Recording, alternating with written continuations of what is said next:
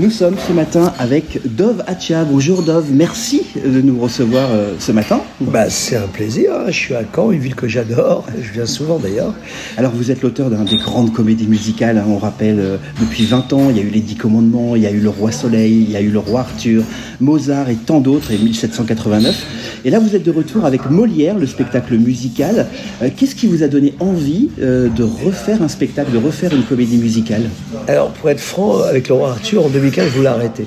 J'avais décidé d'arrêter parce que j'avais l'impression d'avoir tout dit, parce que je faisais, voilà, on faisait des chansons qui passaient à la radio, après des dialogues, chansons, radio, avec les dialogues où le rythme retombait, on avait toujours la même forme. Et donc, il n'y avait rien qui me passionnait. Puis en 2019, j'étais aux États-Unis et j'ai vu une comédie musicale qui s'appelait Come From Away, avec une mise en scène révolutionnaire. Et puis j'ai vu Hamilton, avec aussi une manière de narration un peu moderne. Je dis, ouh là là, c'est ça le futur de la comédie musicale. Mais c'est ça, ces deux influences intégrées à, mon- savoir-faire, à ce qui fait mes spectacles. Et, et donc, j'ai dit, comme Molière, j'avais découvert quand j'avais fait Le Roi Soleil, c'est lui qui présentait le spectacle au début, et j'avais vu qu'il avait une vie exceptionnelle. C'était la première rockstar de l'histoire, premier féministe, une vie exceptionnelle, l'amour scandaleux. Et j'ai dit, voilà comment raconter Molière d'une façon très moderne. Et donc, c'est la conjonction de tout ça qui m'a donné envie de refaire un spectacle. Alors elle est née comment cette, euh, cette comédie musicale? Alors, elle est née avec une vision que j'avais, raconter Molière d'une façon très moderne, très rythmée, avec une narration sans dialogue, que, les- que soit un opéra, c'est-à-dire une succession de chansons, donc des chansons avec des grandes mélodies comme pour exprimer l'émotion, et des chansons où ça slame et ça chante, et ça raconte l'histoire, il était une fois. Donc c'est là est venue cette idée. Donc j'ai convaincu euh, des, les- des producteurs à investir, c'était très risqué. Et surtout Ladislas Chola, qui est un des meilleurs metteurs en scène en France, et un des rares à savoir faire rire, parce que Molière, on peut pas faire un spectacle Molière où on rit pas. Donc, euh, et, et Romain Herbé, euh, qui avait fait, euh, qui est un chorégraphe exceptionnel, qu'on avait vu dans Incroyable Talent, et le mélange des trois, ça est beaucoup de travail, trois ans de travail. Trois ans. Ouais, trois ans, ça a donné ce spectacle qui, est, qui a une forme totalement nouvelle et qui fait vieillir mes, mes anciennes comédies musicales. C'est vrai, c'est comme un film, un chef-d'œuvre qu'on a vu à 20, 30 ans, on le regarde aujourd'hui, on dit Ah, j'ai Ouais. adoré, mais ça a vieilli. Et ben, euh, ce que me disent des gens, c'est après avoir vu Molière, quand on regarde les anciennes comédies musicales, ça les fait vieillir. Quoi. Voilà. Parce qu'il y a un rythme, il y a une narration moderne, actuelle, nouvelle.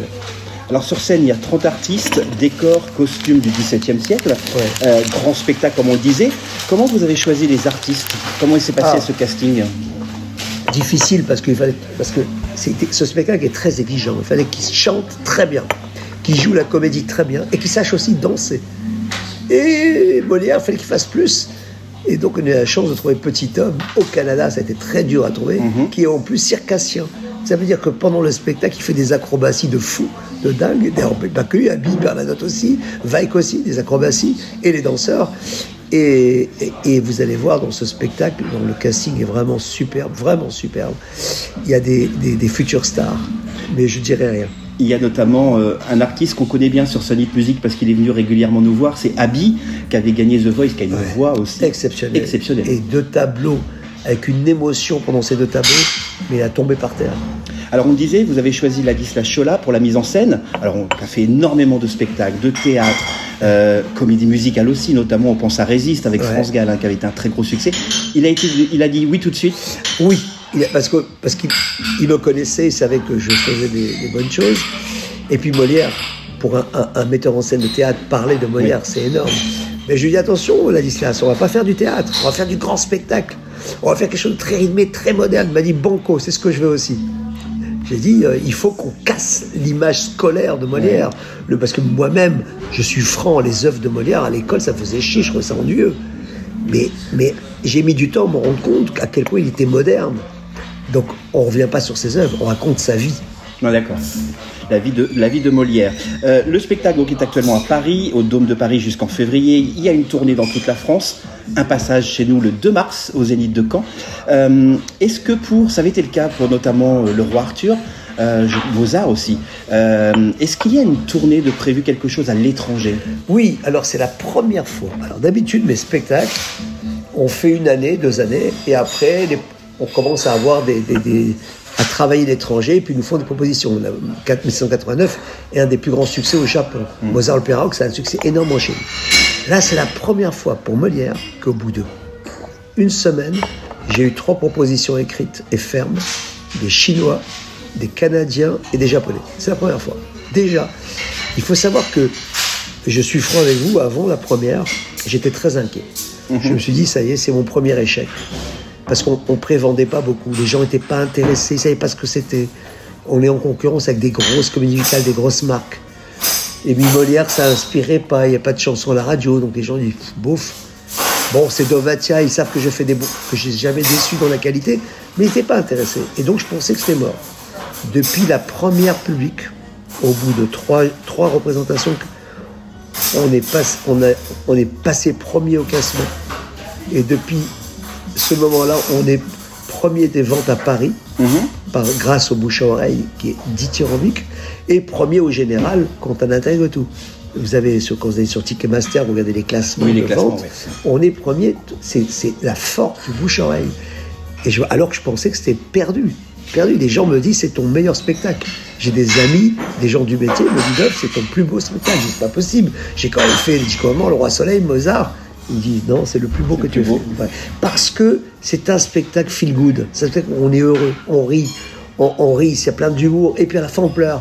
Mais on pleure de bonheur, on pleure parce que c'est émouvant, parce que, comme il dit, euh, euh, a, dit un, un, journaliste, c'est un.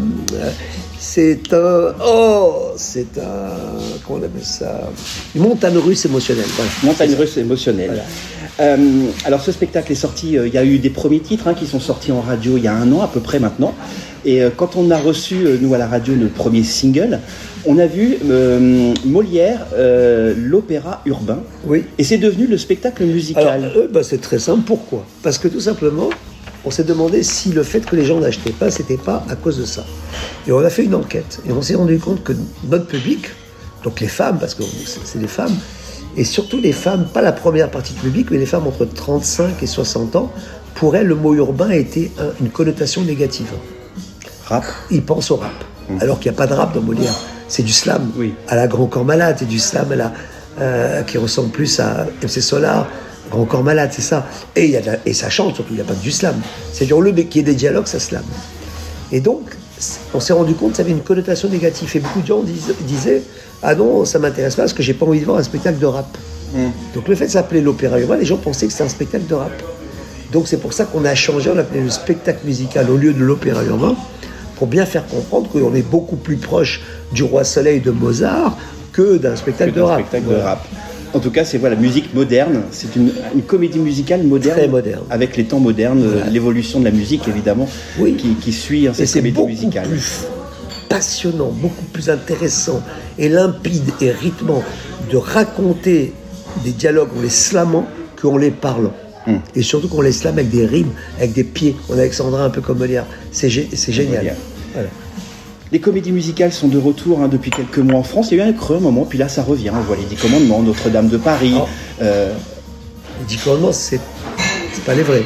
Non, notre-Dame de Paris, euh, il y a aussi le Roi Lion qui, qui, cartonne à Paris.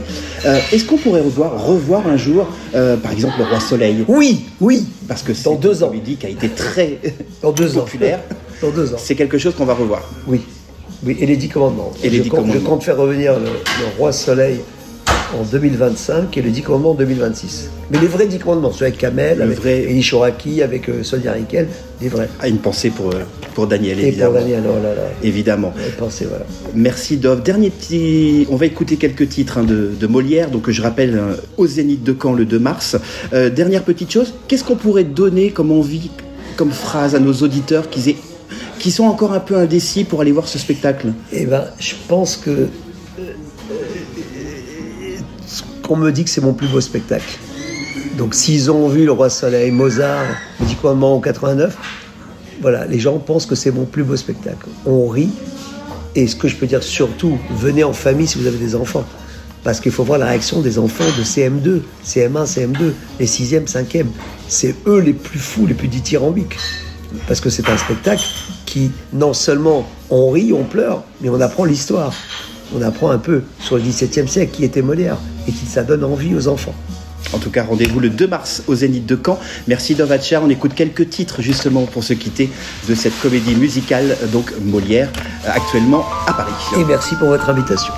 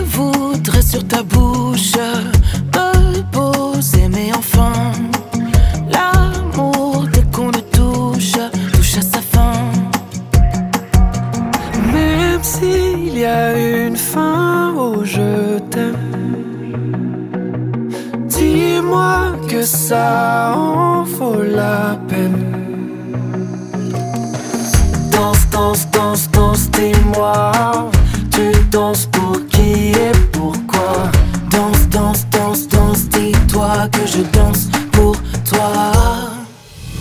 Mon amour, dans ces danses, on se tourne autour.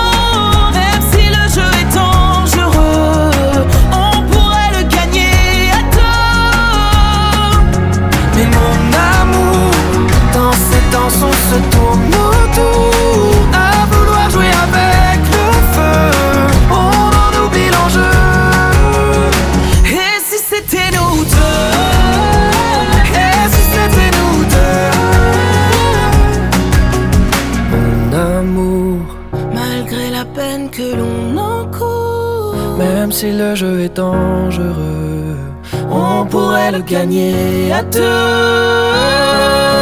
Mais dans l'amour, dans ces danses, on se tourne autour.